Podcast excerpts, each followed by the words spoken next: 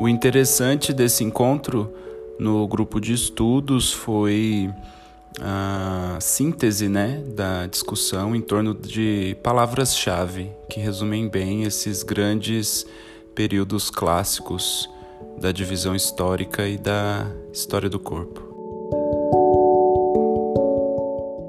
Olá, bem-vindos ao Em Tempo. Hoje é dia 19 de abril de 2020 domingo. No nosso episódio de hoje, eu quero falar sobre um encontro que eu tive essa semana no meu grupo de estudos. O meu grupo de estudos está se reunindo é, por webconferência, né, por conta da quarentena, e a gente está debruçado aí em cima de algumas bibliografias, algumas sugestões de leitura, dando continuidade às minhas pesquisas que eu desenvolvo na área de dança lá no IFB. Essa semana a gente discutiu uma resenha. O autor da resenha é o Márcio Gonçalves e ele resenhou o livro de Ieda Tuscherman. E o livro chama Pequena História do Corpo e de Seus Monstros.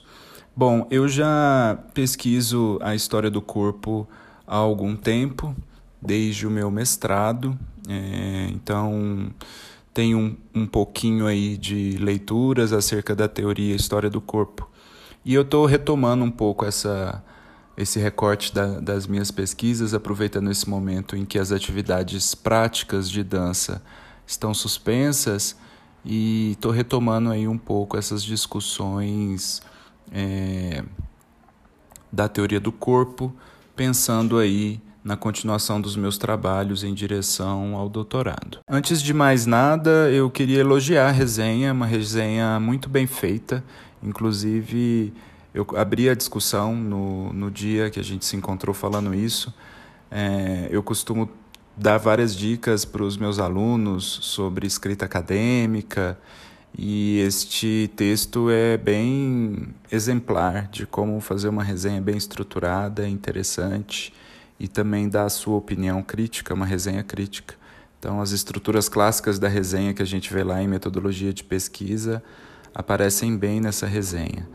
É, tem três páginas, é bem curtinha, mas é bastante concisa e bem escrita.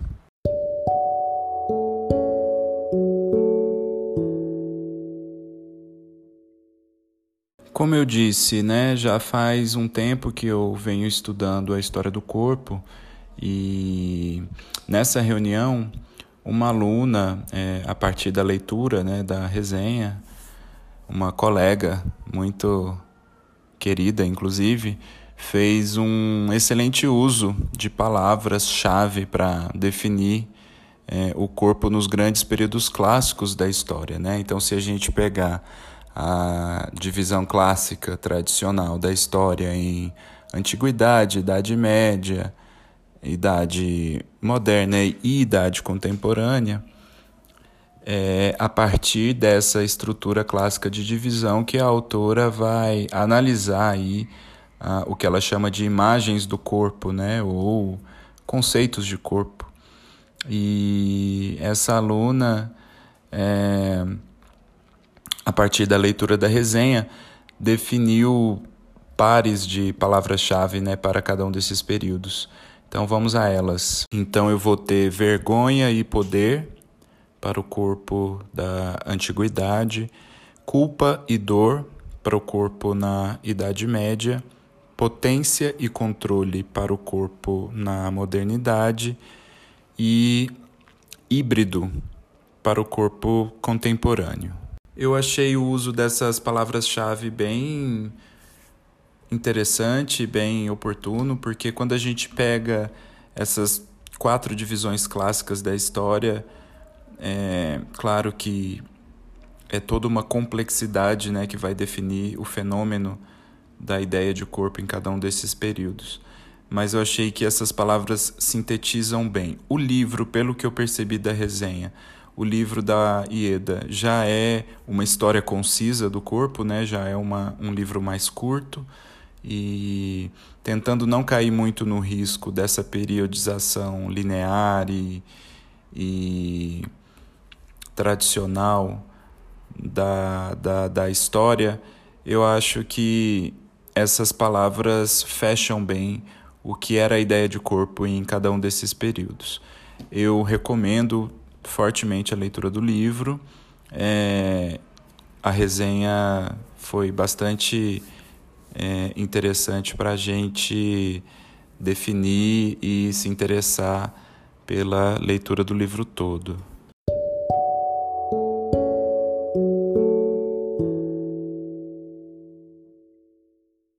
Foi muito legal também na discussão que a gente teve a partir desta resenha, destas palavras-chave, é, que eu consegui visualizar com mais clareza também os temas de estudo atuais, né? É, que eu venho focando, principalmente nessas ações depois que a gente entrou em quarentena e como que eu estou dividindo mais ou menos os meus focos de estudo e de trabalho. Então, quando a gente está é, pensando aqui nessa relação dos conceitos de tempo, né? E como isso se relaciona com o corpo, como isso se transforma em poéticas, né? Então eu chamei o grupo de estudo para esse momento de corpo, tempo e poéticas, né? Então a gente tem, eu consegui pelo menos três abordagens de investigação para essa tríade. Então a primeira essa relação entre corpo e o tempo na história, né? E aí a gente vai ter assincronias, né, entre a história do corpo e a história clássica. Isso aparece também na resenha, ou seja, quando a gente tem grandes rupturas nesses períodos, grandes períodos clássicos da história, não necessariamente o corpo também, a história do corpo também vai estar passando por grandes rupturas. Então há uma assincronia entre esses marcos históricos da história geral e as mudanças epistemológicas, paradigmáticas da abordagem do corpo.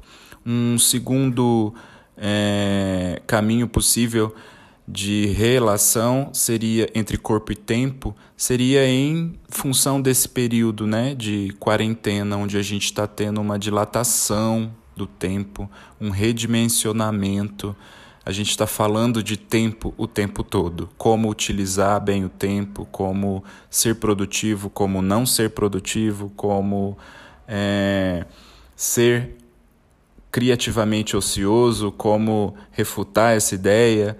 Então, essa seria uma segunda abordagem. E a terceira seria a relação entre corpo e tempo e a tradução disso em poéticas, né? Tentando aí responder a pergunta como isso vira arte, como isso vira uma reflexão poética em relação ao que a gente está passando e vivendo e transcenda um pouco essa reflexão conceitual que é mais dura, que é mais sistemática e às vezes não consegue responder subjetivamente ao que a gente está sentindo, ao que a gente está vivenciando. Como isso vira arte e poética.